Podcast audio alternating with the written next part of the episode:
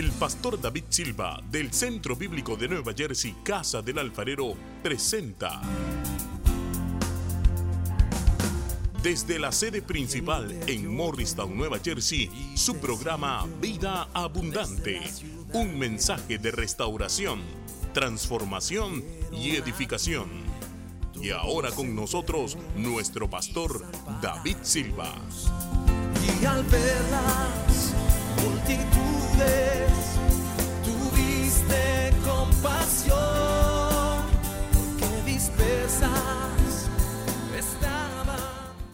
dos escrituras. Estamos en una serie maravillosa. Y esa serie, ¿cómo se llama?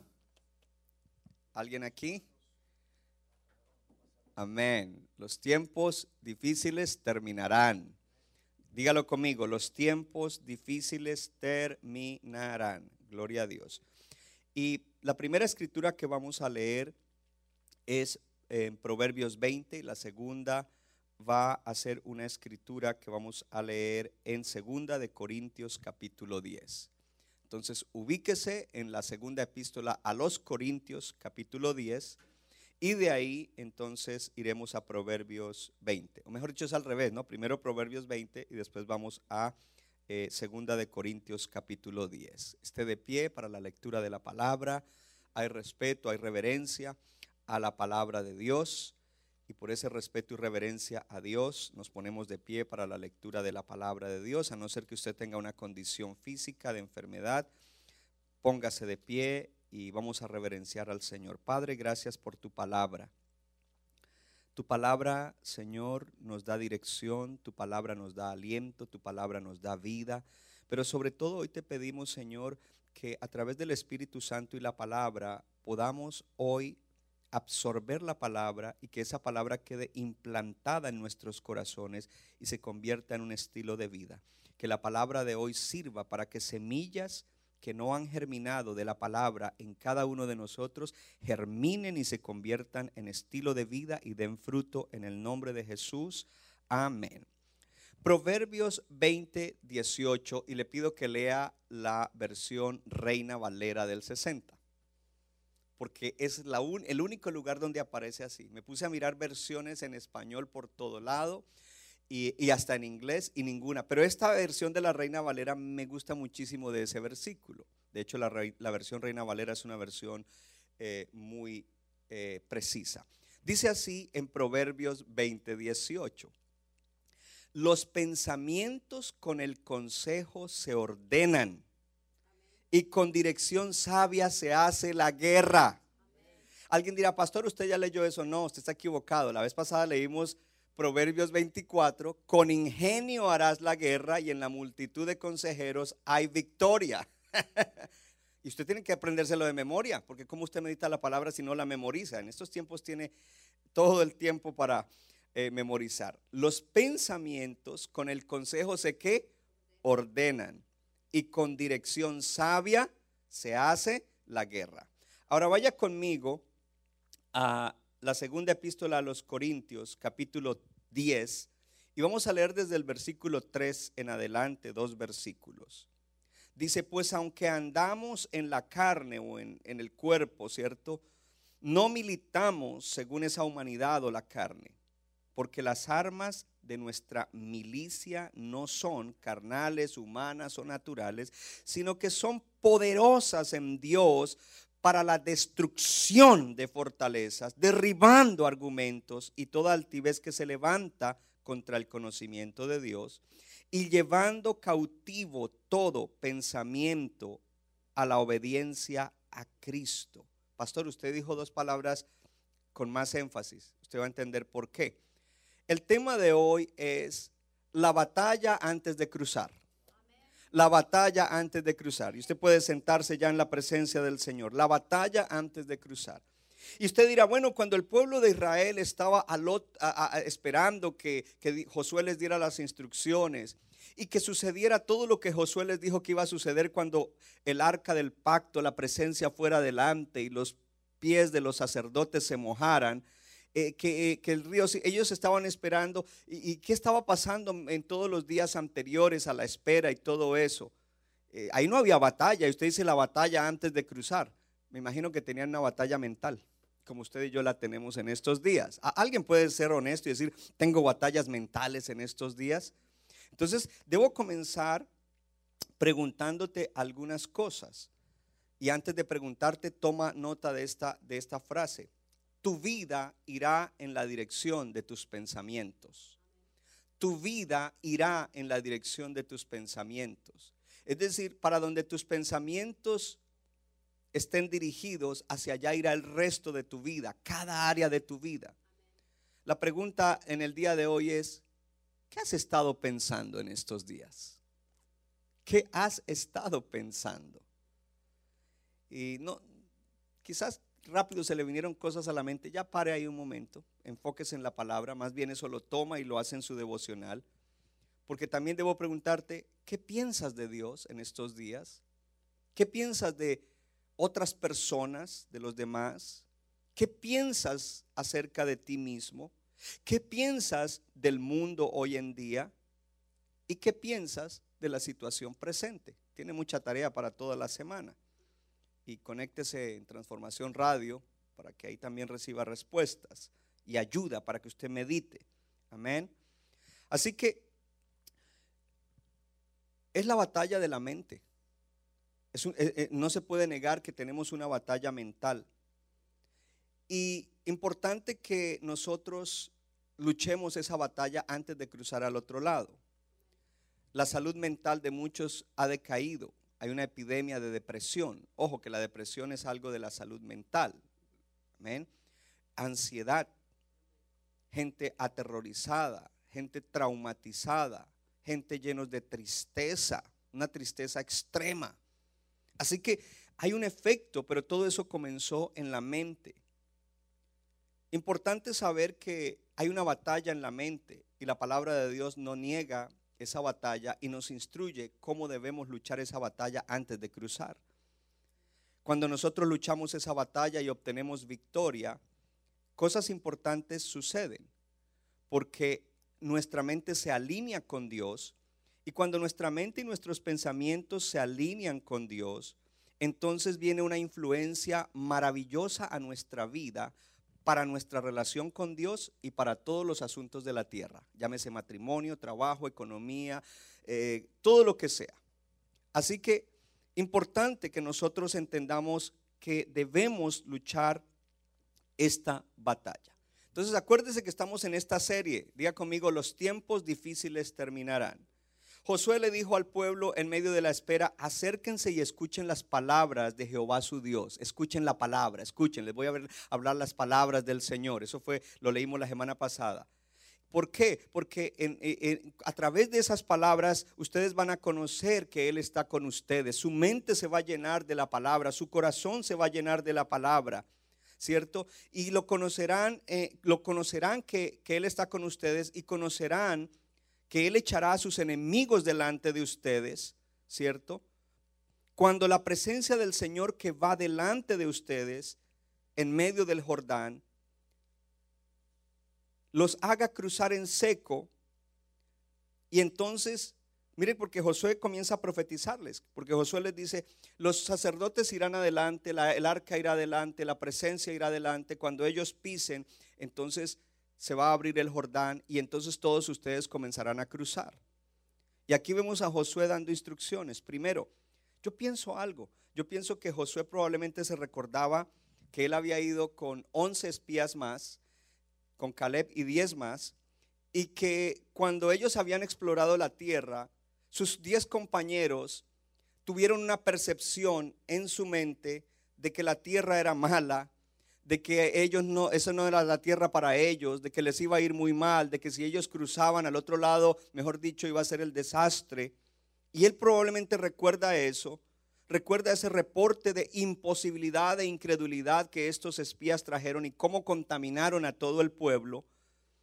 Y por eso él comienza a hablarles la palabra, porque lo que los espías reportaron era contra la palabra. Él dice, escuchen la palabra, ¿cierto? Escuchen las promesas del Señor. Y también en medio de esto, Él les está hablando la palabra. La palabra es importante para nosotros luchar la batalla de la mente.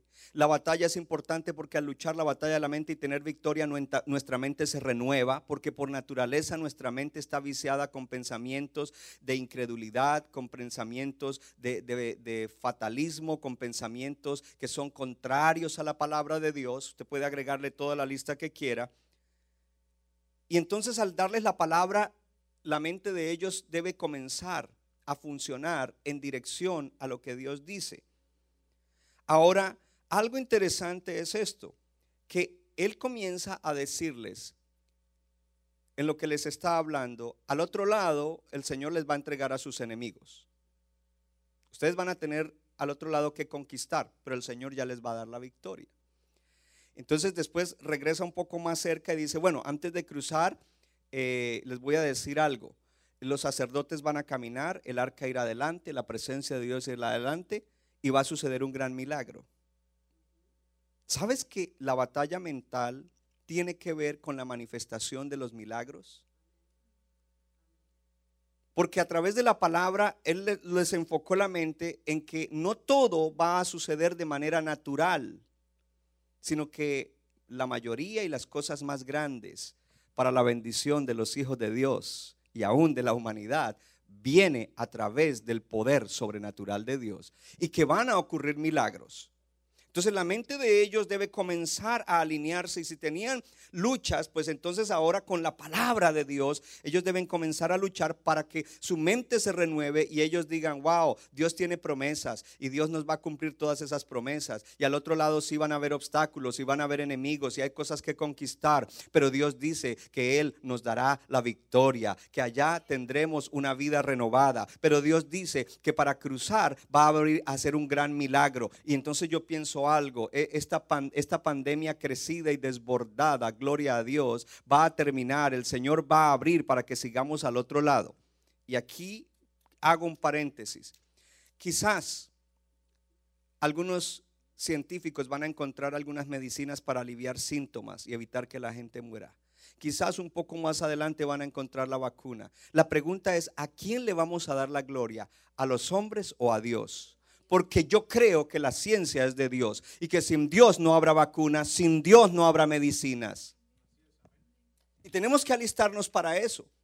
Porque parte de renovar la mente y la lucha de la mente es llegar a nosotros triunfar sobre una mente natural que solamente piensa en lo que puede suceder por obra del hombre o por obra natural y normal. Pero yo quiero decirte que Dios en estos días está manifestando su poder sobrenatural de una manera extraordinaria.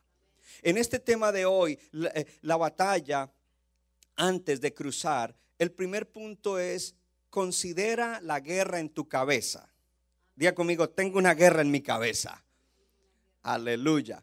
Todos tenemos una guerra en nuestra cabeza. Considera, siéntate y piensa que tú tienes una guerra en tu cabeza. Y dice allí la palabra, porque aunque andamos en la carne, no militamos según la carne, porque las armas de nuestra milicia, nuestra lucha, es una lucha que es espiritual y nuestras armas son armas espirituales que son poderosas en Dios. Y habla, dice, para la destrucción de fortalezas. Destrucción es una palabra fuerte para derribar argumentos y toda altivez que se levanta contra el conocimiento de Dios, llevando cautivo todo pensamiento a la obediencia a Cristo. Y esas palabras destrucción y derribando son palabras que cuando usted las lee, usted piensa, ay, sí, para destruir una fortaleza, para echar abajo un muro, ah, sí, para... No, son palabras violentas. Cuando usted lee en el original son palabras muy violentas y son palabras de destruir, de derribar y de tomar presos de guerra espiritual y llevarlos cautivos en la obediencia a Cristo. Por eso es que esto es una guerra. La guerra en la cabeza es una guerra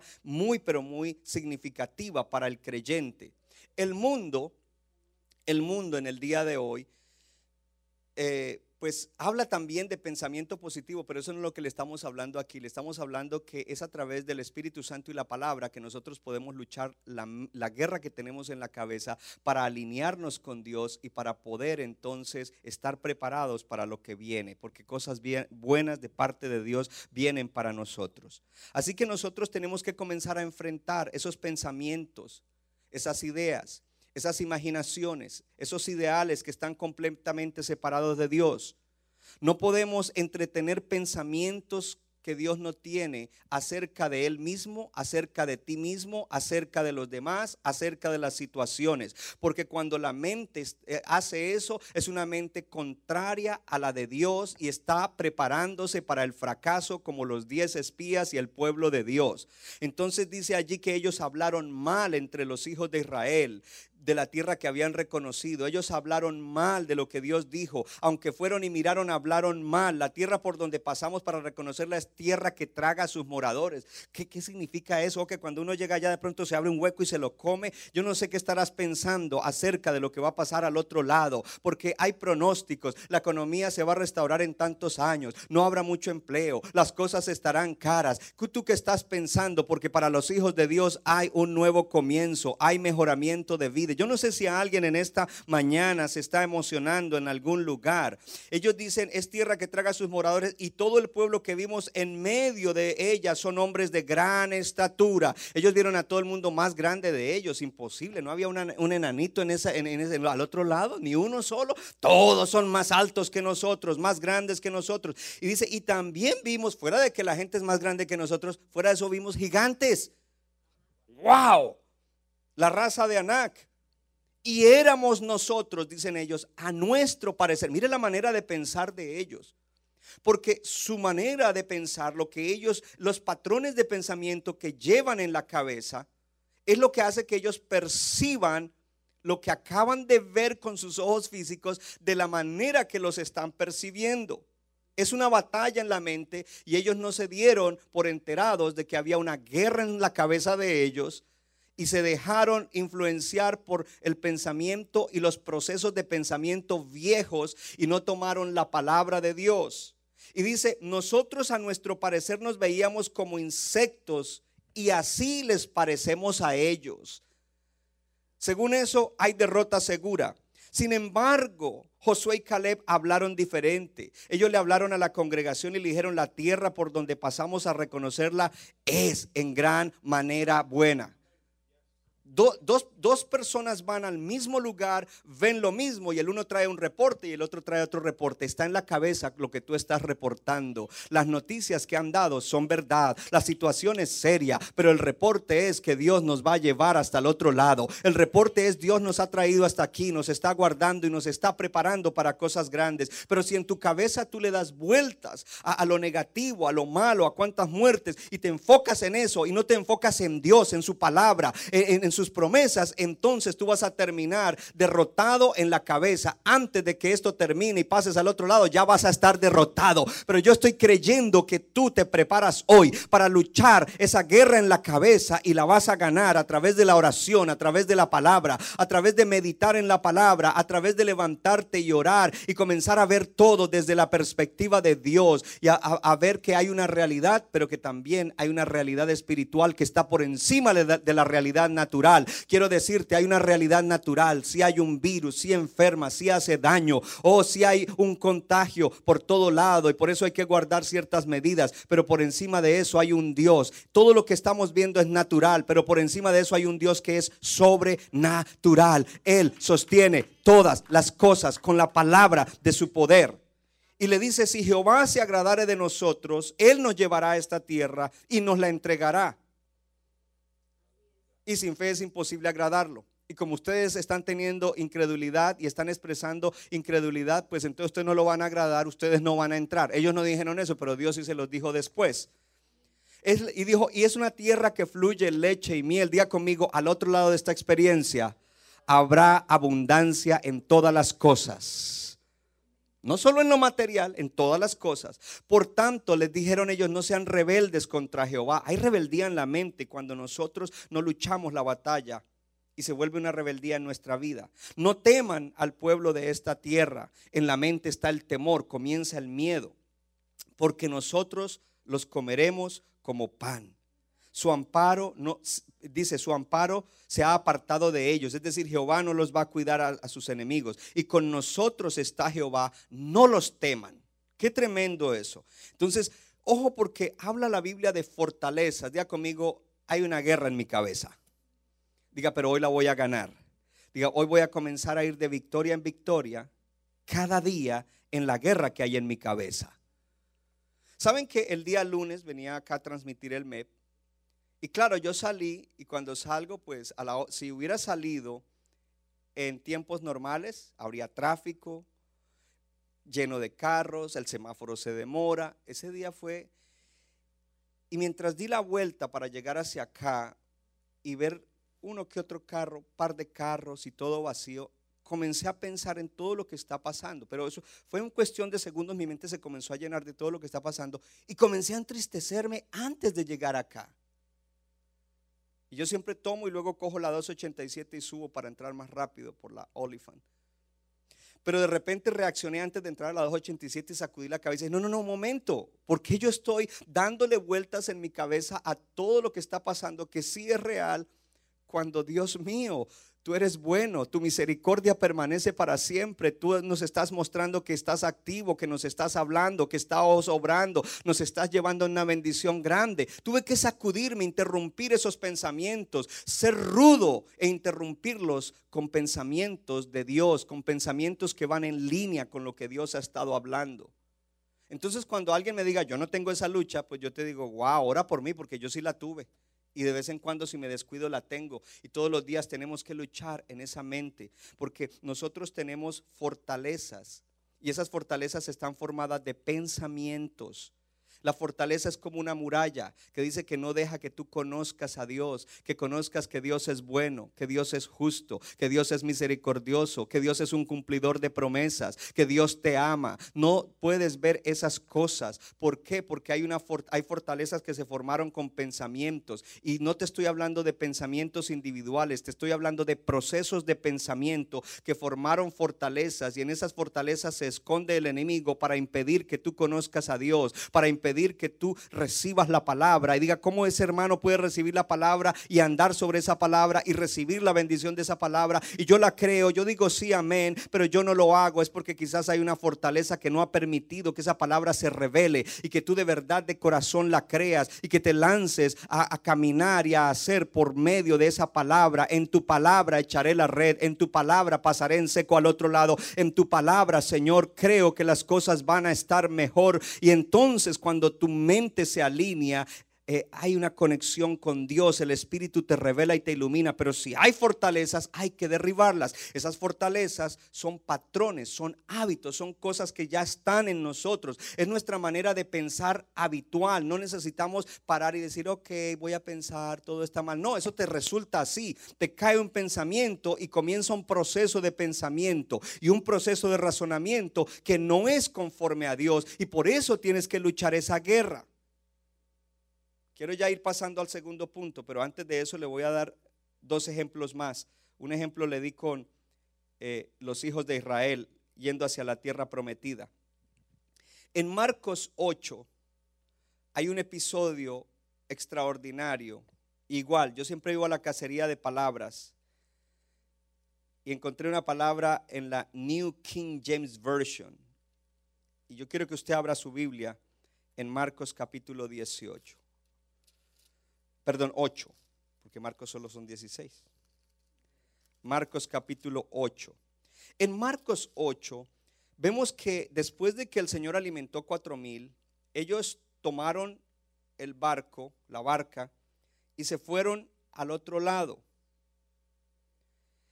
Y en la barca, dice en el versículo 14, ellos habían olvidado traer el pan y no tenían sino un pan consigo en la barca. El Señor había multiplicado panes y peces y recuerde que fue más de una vez. Este fue el segundo milagro. El primero fue cuando lo hizo para cinco mil hombres y sus familias. Ahora lo hace para cuatro mil.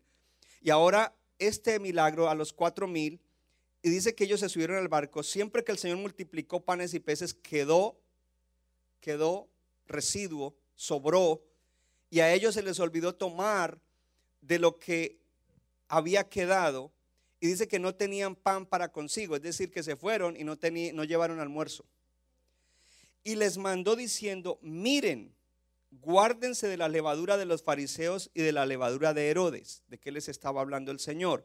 Les dijo, cuidado con las maneras de pensar del gobierno humanista secular y cuidado con la manera de pensar de la gente religiosa que no tiene una conexión espiritual con Dios. Enseguida que él les dice eso, dice, y discutían entre sí diciendo, es porque no trajimos pan. What? Como que ellos, ¿sí ve cómo ellos perciben en su mente? Ellos, en inglés dirían, they slightly missed the subject. ellos eh, eh, le hablaron de otra cosa y por poquito se perdieron. No, se perdieron muchísimo. Centro Bíblico de New Jersey, Casa del Alfarero, presentó su programa Vida Abundante. Si usted desea obtener más información y lo último que acontece en nuestro ministerio, visítenos en el internet www.centrobibliconj.org. Y ahora también puede estar más cerca del pastor David Silva a través de su Facebook donde encontrará palabra de Dios por la mañana, tarde y noche. Búsquelo en Facebook como Pastor David Silva. No se equivoca, le da forma al barro para su deleite. Somos vasos de su agrado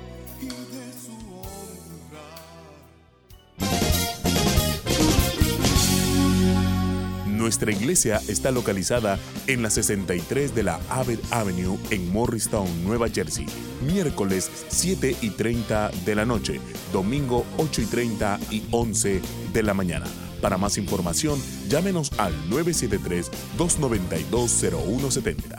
973-292-0170.